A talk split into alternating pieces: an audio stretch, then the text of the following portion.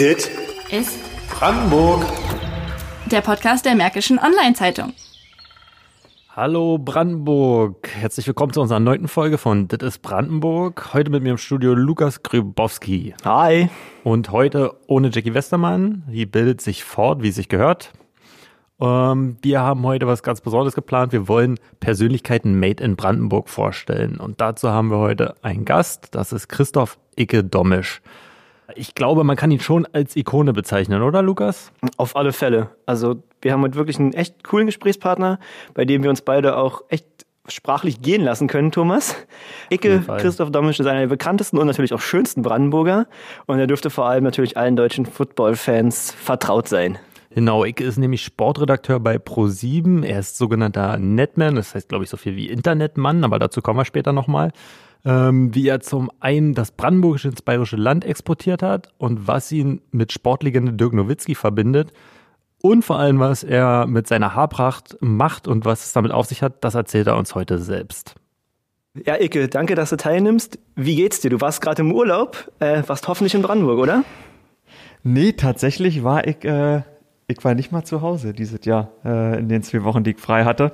Und ich weiß ja nicht genau warum, ehrlich gesagt. Ich glaube, weil ich das erste Mal, seitdem ich in München lebe, also jetzt seit, jetzt bin ich 33, Gott, bin ich ein alter Sack. Seit acht Jahren lebe ich jetzt hier.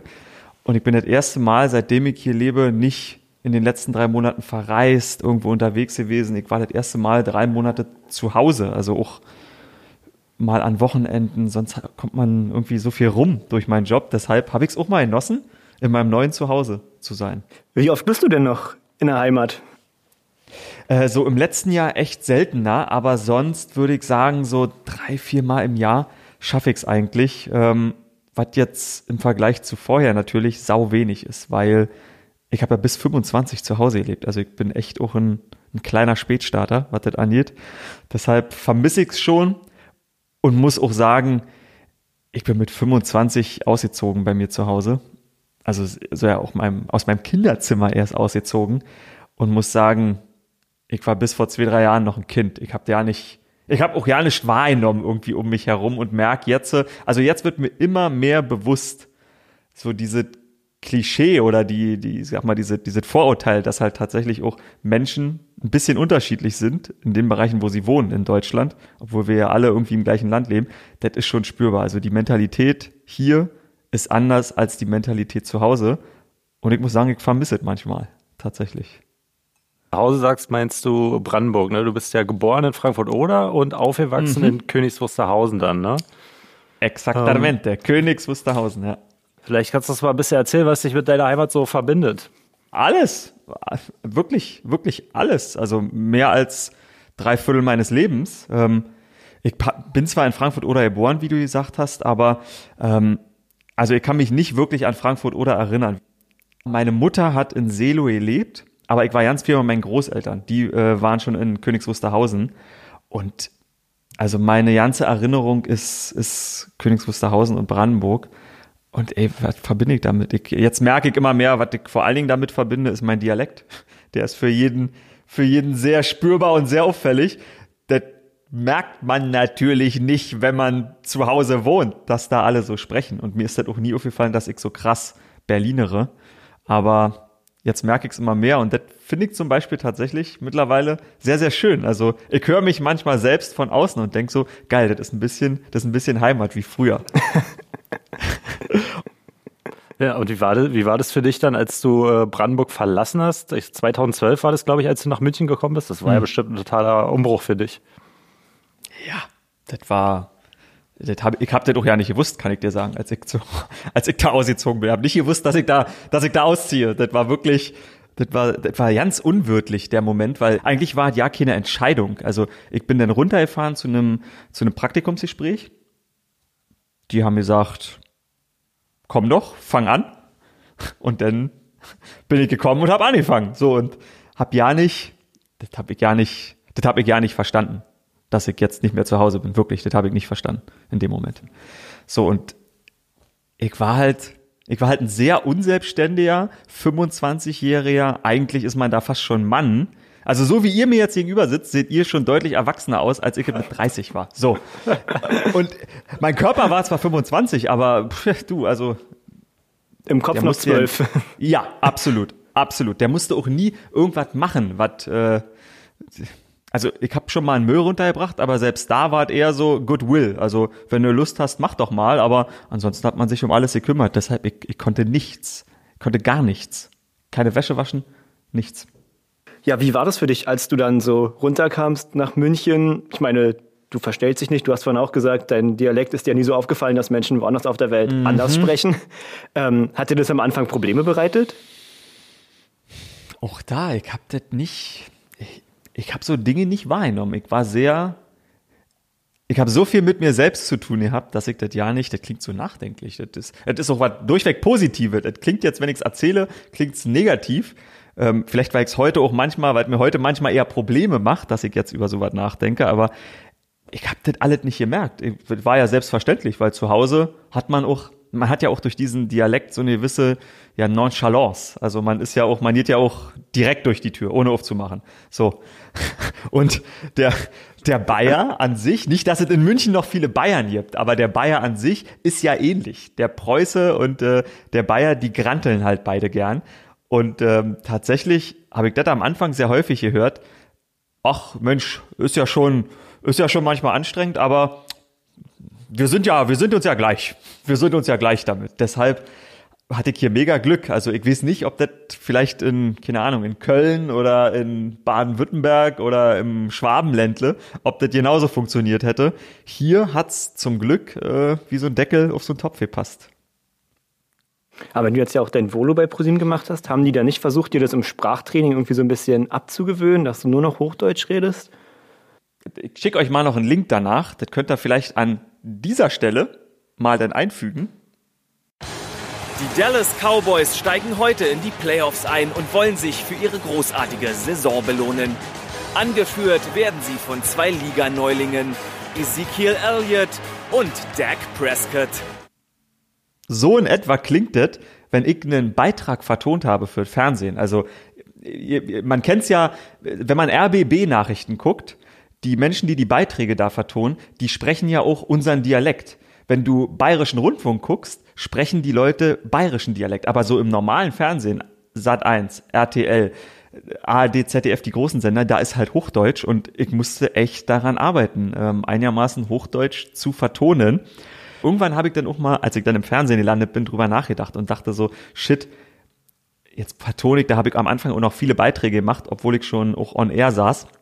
Ähm, jetzt muss ich jetzt muss ich fast schon aufpassen, weil die Leute ja auch irgendwie das so ein bisschen als Markenzeichen wahrnehmen, dass ich das vielleicht nicht verliere. Aber das Gute ist, ich muss nicht aufpassen, weil das ist so in mir drin.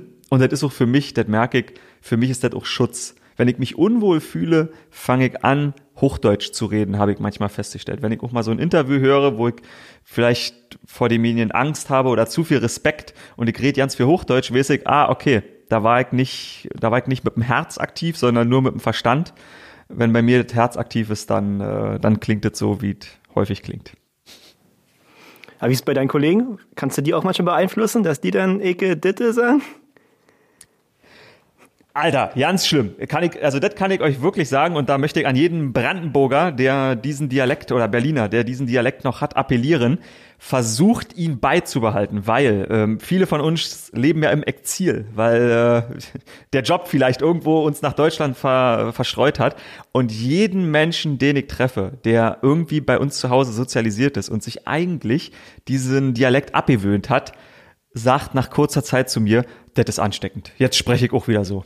Deshalb äh, haltet die Flaggen hoch, haltet die Flaggen hoch und äh, treibt den Dialekt voran, Leute. Es gibt, es, das ist auch was Schönes. Also Unterschiede sind was Schönes. Das ist, das ist super. Also bist schon so ein bisschen was wie ein Brandenburger Markenbotschafter, ne, wenn man das so hört. Eigentlich, eigentlich schon, ja, ja. Durch, durchaus. Also warum eigentlich? Muss ich eigentlich mal jetzt, wenn, wenn das jemand hört, äh, tatsächlich von der Stadt Königs Wusterhausen oder so? Ja, ich finde das, finde das gerade sehr charmant. Ich bin am Start, Leute. Wenn es jemand hört, meldet euch, meldet euch bei der äh, Märkischen Oder-Zeitung und dann äh, stellen die den Kontakt Ja, sehr schön. Äh, lass uns doch mal ein bisschen über deinen Job reden. Du bist ähm, auch Netman. Vielleicht kannst du ein bisschen erklären, was das ist und was man so macht, also wie dein Arbeitsalltag aussieht. Ähm, also ich bin quasi in unserer Football-Sendung American Football immer sonntags äh, auf Pro7 Max kann man das sehen, so von September bis Februar, manchmal dann auch auf Pro7, wenn es in die Playoffs geht.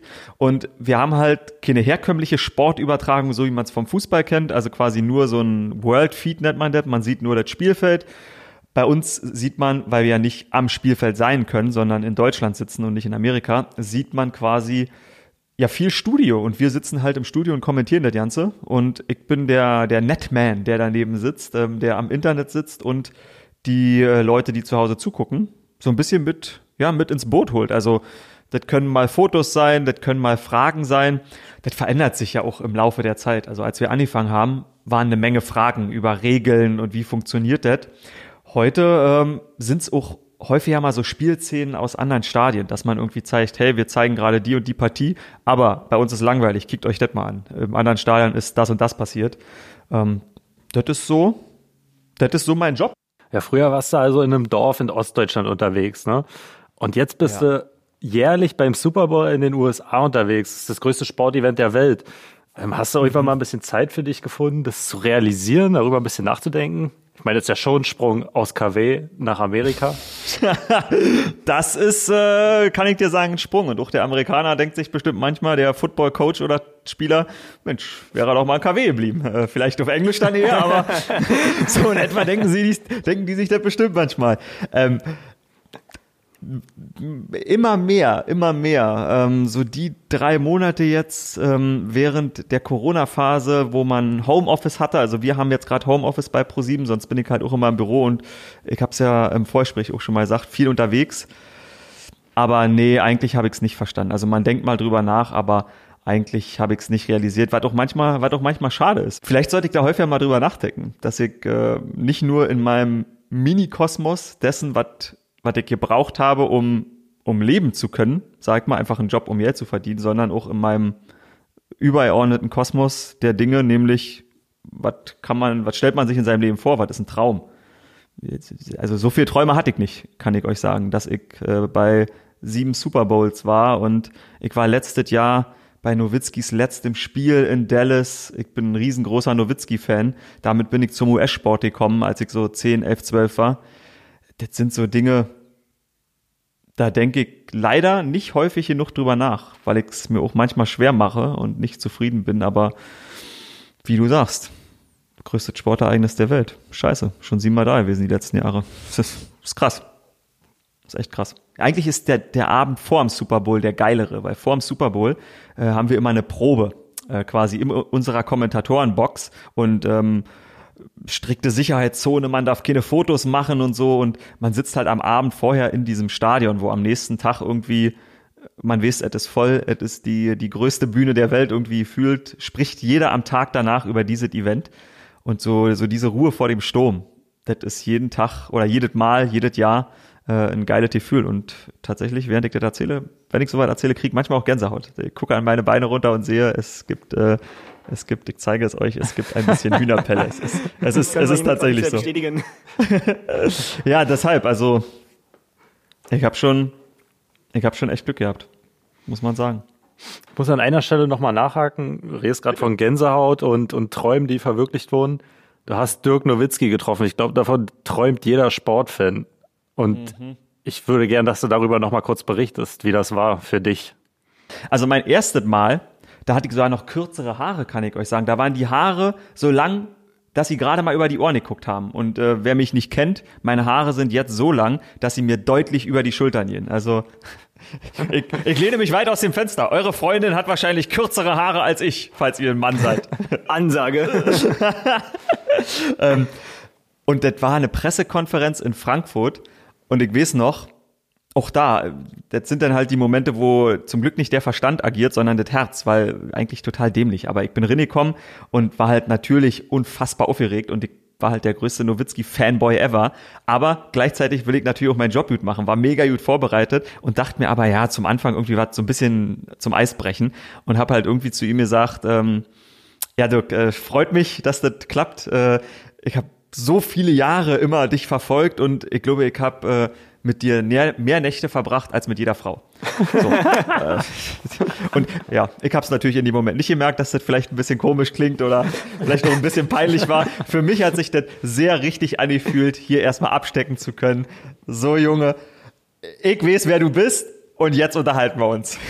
ja, ähm, dann hatte ich noch ein Sauferlebnis. Ähm, also ich war sehr besoffen, Nowitzki nicht. Er hat zumindest Glas Rotwein getrunken, ähm, als wir den mal in Ljubljana besucht haben. Also ich habe schon sehr, sehr viele sehr, sehr viele lustige Abende äh, mit Dirk Nowitzki erlebt. Das kann, möchte ich, doch, das ist ein geiler Satz, der klingt echt gut, den sag ich so. Ich habe sehr, sehr viele lustige Abende mit Dirk Nowitzki erlebt. Ja, bei den Erlebnissen hast du es ja auch schon geschafft mit 34. Was soll denn da noch kommen? Der, sag du mir mal, keine Ahnung, ich habe keine Ahnung. Ich habe keine Ahnung. Tee trinken und podcasten. Also. ja, entspannteste Leben überhaupt. ja, tatsächlich. Also die, die mehr, auch wenn ich es mir selber, wie gesagt, manchmal schwer mache, aber die mehr muss ich leider bestätigen. Äh, Icke, beste Leben, äh, was so im Internet manchmal abgeht, äh, sitzt da sonntags acht Stunden da und guckt sich die Footballspiele an. Ähm, ja, macht da auch Montag, Dienstag, Mittwoch, Donnerstag und Freitag, kann ich euch da draußen sagen. Also äh, an dieser Stelle äh, nimmt's einen Schluck äh, aus dem Becher. Ja, in unserer ersten Folge hatten wir vorhin schon kurz erzählt, haben wir mit Axel Schulz gesprochen und Thema Geiler war da typ. der Brandenburger Dialekt. Und oh, du ja. als Brandenburg-Botschafter Nummer zwei hinter Axel natürlich. ähm, wir haben Axel auch mal nach einem typischen Wort gefragt. Was ist für ihn ein typisch brandenburgische Wort? Hat er geantwortet, Icke. Ah, wirklich? ja. Okay, geil. Weil für mich ist es Fick-Scheiße. Ich, ich sagte tatsächlich sehr gerne und ich habe nie Menschen aus anderen Teilen von Deutschland gehört, die so häufig Fick-Scheiße sagen. Aber ähm, Fick-Scheiße ist mein Wort der Heimat. Liebe Vorgesetzte, ähm, das ist im, im Mediendeutsch spricht man von Authentizität. Alle Hörer zu Hause sagen sowas auch mal. Deshalb muss man Mut zur Peinlichkeit haben und auch mal so ein Dovid-Wort sagen. Deshalb, ich hoffe, es wurde an dieser Stelle nicht weggepiept. Aber was hat Axel Schulz ähm, dazu gesagt? Das würde mich ja tatsächlich interessieren. Hat er damit eher Probleme oder ist das für ihn gut, wenn er auf Menschen trifft? Wisst ihr das noch? Nee, also für ihn ist das perfekt so. Er hat gesagt, das macht locker direkt, kommt direkt ein Gesprächseinstieg, hast nicht so eine Distanz zu Leuten. Also der liebt den Dialekt. Für ihn ist er einfach sexy, hat er gesagt. Ähm, ja, da ist er total begeistert. Hm, sexy, was sagt ihr dazu? Sexy bin ich mir nicht sicher. Ja, sexy vielleicht nicht so, aber ist schon schön und ähm, bricht halt so direkt Mauern ein. Absolut, absolut. Die hat das literally, das ist sehr, sehr gut. Bricht Mauern ein, passt an der Stelle, passt an der Stelle sehr. aber worauf ich eigentlich hinaus wollte, wie kam denn Icke bei dir zustande? Äh, ja, ähm, weil ich so gesprochen habe. Buschmann hat das irgendwann mal zu mir gesagt. Also ich war Volontär und war ähm, häufig als Redakteur mit einer Kamera mit Frank Buschmann unterwegs. Wenn der irgendwo hingereist ist, unter anderem dieser Trinkabend mit Nowitzki, ähm, da war ich sein, sein Kameramann und Redakteur. Und der redet halt immer mit dem hinter der Kamera, mit mir damals und warum auch immer, ähm, hat der das Icke im Fernsehen dann irgendwie sehr präsent gemacht. Ansonsten muss ich da Credit an meinen, an meinen Sportchef geben, Alex Rösner, weil, ey, das war, wann war denn das? Wir hatten mal so einen Workshop und da war ich auch ziemlich betrunken, ziemlich häufig ums Trinken, also äh, da war ich auch ziemlich betrunken und hab scheinbar rummepöbelt an der Bar. Und weil dann der Dialekt so prägnant war, hat er meint, Mensch, Icke, jetzt beruhig dich mal. So, und dann hat sich das irgendwie so durchgezogen. Dann war das so ein Selbstläufer. Ähm, Icke, sag doch mal, als du nach München gekommen bist, gab es da irgendwelche Vorurteile, die die Leute geg dir gegenüber hatten, weil du aus Brandenburg kamst oder generell? Äh, ja, auch da, da ich sehr naiv war und vielleicht manche Dinge nicht gemerkt habe, ist mir das nicht aufgefallen, aber ähm, es gibt ja Dinge, über die Menschen mittlerweile auch bei uns im Land sprechen. Also äh, Black Lives Matter ist ja ein absolutes Thema. Und unsere Probleme als Ostdeutsche sind natürlich, das ist ein ganz anderes Problem, wenn man wegen seiner Hautfarbe diskriminiert wird. Ähm, und auch da mache ich, äh, glaube ich, kein Hehl draus und muss ich keinem erzählen. Da, wo ich herkomme, ist das leider ähm, auch manchmal verbreiteter. Das ist jetzt in München auf eine andere Art und Weise auch da, aber bei uns zu Hause gab's das auch. Aber, wo ich eigentlich hin will, die Diskriminierung deshalb, wenn man aus dem Osten kommt, ist in so einer Branche, Medienbranche, würde ich sagen, also die Sprüche, ja, die gibt's und die sind schlecht, die sind scheiße. Das Problem ist, man muss schon, man muss schon sehr, sehr mit sich im Reinen sein, dass man anfängt zu sagen, Digga, den Spruch jetzt hier nicht, weil das kriegt man schon manchmal zu hören und das, das kränkt ihn auch. Das Schlimme ist halt irgendwie, man hat es halt auch immer so eingetrichtert bekommen, zumindest wenn man hier landet. Ja, ist halt so, ihr seid halt so. Deshalb, das ist manchmal tatsächlich ein Kampf, wie ich finde. Und auch das ist natürlich der Vorwurf der Gegenseite. Wir Ostdeutschen denken immer, man nimmt uns was weg. Ähm, keine Ahnung, es macht mich, es macht mich traurig, dass das äh, tatsächlich noch so ist, aber du, man kann nur, also wie bei dem großen Überthema, nur wenn man darüber spricht und sagt, ey, wir sind im Jahr 2020. Also es gibt noch genügend Dinge, die sich nicht angepasst haben, wo quasi Deutschland nicht eins ist, sondern wo man halt auch noch einen Unterschied feststellt zwischen Ost und West. Deshalb sollten wir alle daran arbeiten, ähm, dass das irgendwann nicht so ist. Hattest du das Gefühl, dass du irgendwie dann mehr leisten musstest als andere? Oder besonders gut sein musstest, weil du eben aus dem Osten kommst? Das ist eine gute Frage. Das ist, das geht jetzt sehr ins Psychologische, aber das ist noch ein personelles Problem bei mir, dass ich da irgendwie so, so, so ein Minderwertigkeitsgefühl ist falsch, aber also ich arbeite sowieso zu viel. Ich bin ein Suchttyp und ich arbeite manchmal viel zu viel. So, deshalb, ich mache das schon von Natur aus, weil meine Person so ist, dass ich ähm, mich damit sicherer fühle, wenn ich einfach viel mehr arbeite, so dass man ja nicht in die Verlegenheit kommt, was kritisieren zu können. Deshalb weiß ich nicht, ob sich das vermischt, aber es gibt noch andere Personen in meinem Umfeld, die aus dem Osten kommen und auch die kriegen ähm, so Sprüche manchmal, soweit ich das weiß. Und ich glaube tatsächlich, dass, dass, dass die Tendenz da ist, ja, dass man deshalb, dass man deshalb dazu tendiert. Aber das ist ja, das ist ja genau der Fehler, weil damit erkennt man ja an, dass dieser, diese dämliche Vorurteil oder diese dämlichen Sprüche, dass die zutreffen. Das ist, ähm, das ist unnötig. Das ist einfach unnötig. Jetzt hast du dich ja schon angeboten, für KW Botschafter zu machen. Mhm.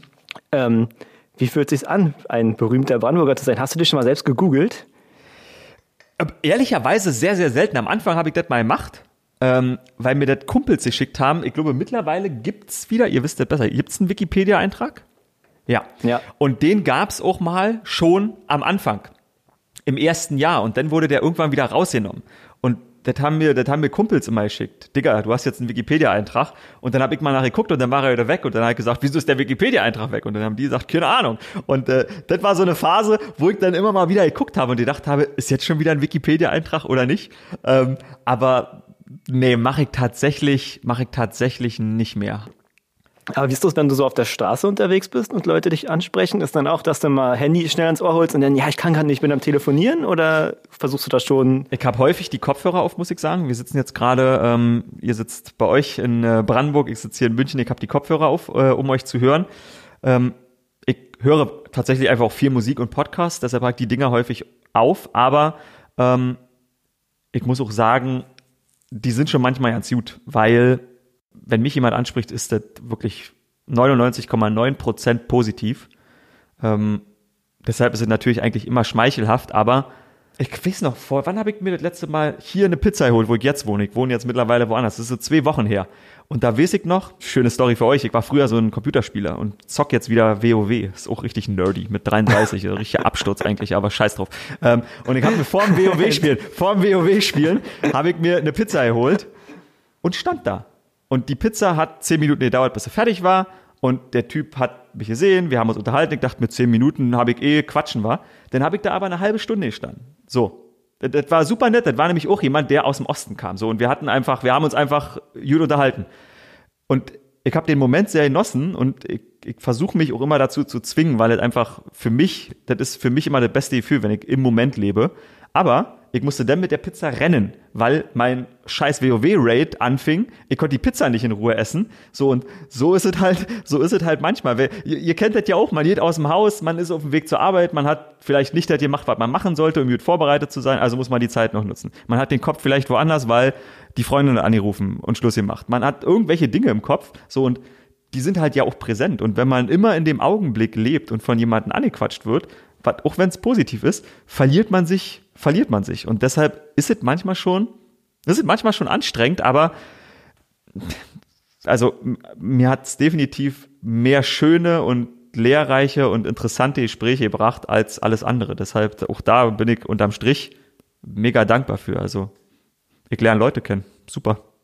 Jetzt hast du gerade gesagt, du hast dich direkt mit einem verstanden, weil er aus dem Osten kam. Aber andererseits lebst du auch im Moment, wenn wir jetzt mal so in die Zukunft gucken, wäre das für dich was, nach Brandenburg wieder zurückzukehren? Oder sagst du, München bleibt dann doch eher der Lebensmittelpunkt? Ja, das ist eine gute Frage. Da ist natürlich Job äh, erstmal noch auch ein, auch ein Thema, weil ich ja aktuell fest angestellt bin und ja, dazu, dazu dazu mache ich das. Also dazu bin ich auch zu gerne fest angestellt für meine eigene Sicherheit, obwohl ja so Patrick Isume beispielsweise oder Jan Stecker, die anderen Kommentatoren, die sind ja alle Kommentatoren und Moderatoren, die sind nicht angestellt bei ProSieben und machen sonst tagsüber was anderes.